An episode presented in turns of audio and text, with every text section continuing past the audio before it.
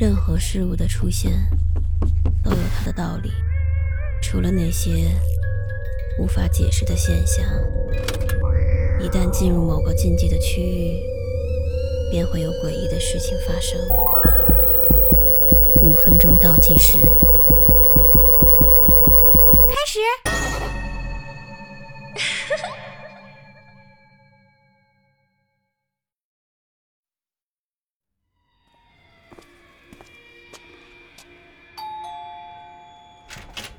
您好，这是您订的餐，请慢用。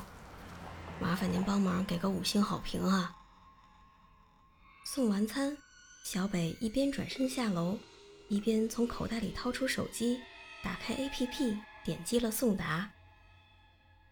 唉，最后一单，终于可以回家了，时间刚刚好。想到这儿，小北的嘴角微微上扬。骑上电动车，一溜烟儿的就往家走。小北租住在一个市郊的小单间里，房间陈设十分简单，但是到处都贴满了美女的图片，甚至连床单和抱枕也全是美女图案。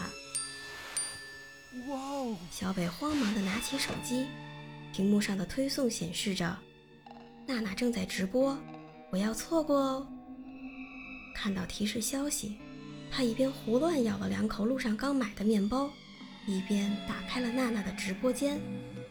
Hello Hello Hello，就知道你们在等我，都能听到我的声音吧？还是老样子，晚上十点继续来我房间哦。一位长相甜美的女生在镜头前和网友们热情地打着招呼。不到一会儿。直播间就迅速聚集了大量人气。小北痴痴地看着手机屏幕，情不自禁地自言自语道：“我的娜娜今天也还是一样漂亮可爱呀。”说着说着，小北迅速地在屏幕上点了几下，然后露出了一个欣慰的笑容。“哇，感谢北方爱娜娜送的游艇，爱你哦！”娜娜是一名网络主播，在直播平台和社交网络上有着大量的粉丝群。在小北看来，娜娜唱歌的时候专注，聊天的时候可爱，跳舞的时候性感，无论哪一面都是他心中的女神。工资并不高的他，除了必要的开销外，大部分的钱都用来在直播间给娜娜打赏了，而且。还每天都会坚持给娜娜发私信，尽管娜娜从来都没有回复过。不过，娜娜会时不时在直播间和粉丝互动，感谢他们的礼物和私信，并且还悄悄表示过自己在喜欢的人面前会很害羞。还有就是，最大的梦想就是能和心爱的人在一起。小北认为。这是娜娜在和自己表达爱意。之所以一直没有回复私信，是因为害羞。她暗暗下定决心，要开始为他们的婚礼存钱，坚信自己总有一天会跟娜娜幸福的生活在一起。您好，这是您订的餐，请慢用。麻烦您帮。迟到了五分钟不说，汤还给弄洒了，等着投诉吧。没等小北说完。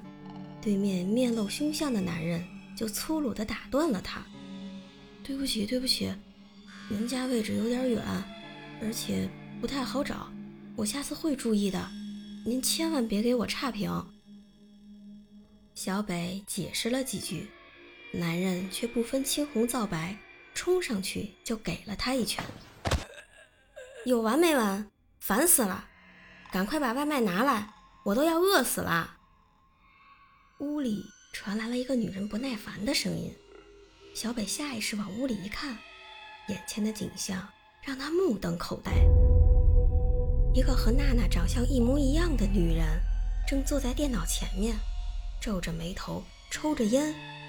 屋内凌乱不堪，桌子上堆满了各种外卖盒、快递箱，连衣服也丢得到处都是。小北简直不敢相信这一幕，不由自主地揉了揉眼睛。男人一把抢走小北手里的外卖，恶狠狠地瞪了他一眼，紧接着就砰的一声关上了门。小北愣在原地，若有所思。我绝不可能认错，那是我的娜娜。为什么你会和那个男人住在一起，还变成了那个样子？我们不是马上就要结婚了吗？我已经把我的全部都给了你。突然，小北仿佛意识到了什么。娜娜刚才看我的眼神，感觉是在向我求救啊。她一定是被这个男人绑架，所以才没法回我的信息。娜娜，你别怕，我很快就能把你救出来，我们就能幸福的在一起了。当天傍晚，娜娜和屋子里的男人说：“亲爱的，闺蜜刚才打电话叫我出去吃点东西，一会儿就回来啊。去吧，宝贝儿。一会儿要是下雨了，你提前和我说，我去接你。”吃完晚饭。娜娜走在回家的路上，街道上空无一人。这时，突然下起了瓢泼大雨，路灯忽明忽暗，这让娜娜有点害怕，所以越走越快，想早点到家。为了给自己壮胆儿，娜娜决定给好朋友打电话聊天。菲菲，你看我的直播了没？最近我的人气是越来越高了。好多公司都抢着要跟我签约。对了，居然还有傻子发私信说要攒钱娶我，真是笑话。无意中，娜娜发现旁边的灌木丛里有什么东西动了一下，啊！然后瞬间眼前一黑。此时已经晚上九点多了，小北拖着疲惫的身躯，蹒跚着。打开了出租屋的门，进门前，他抖了抖外套上的雨水，然后提着外卖包走进了屋里，大口的喘着粗气。这个外卖包貌似与以往不同，它的个头特别的大，当然得大，不然怎么装得下娜娜呢？娜娜，我和你说过，我一定会和你在一起的。你看，做到了吧？小北靠在床上，像往常一样进入了娜娜的直播间。已经十点十五分了，粉丝们都在一如既往的等待着。别等了，再也没有直播了。小北冷淡的自言自语道。突然，小北的手机屏幕亮了起来。娜娜瞬间出现在了直播间里。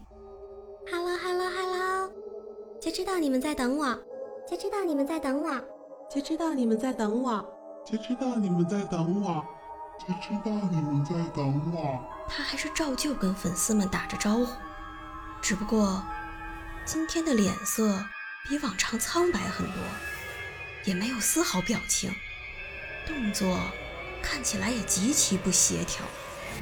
而且直播间的背景也和以前不一样了。什么？这不是我家吗？小北猛地从床上坐了起来。此时，娜娜正背对着小北，坐在床尾，头却一百八十度扭了过来，面向小北，直播着。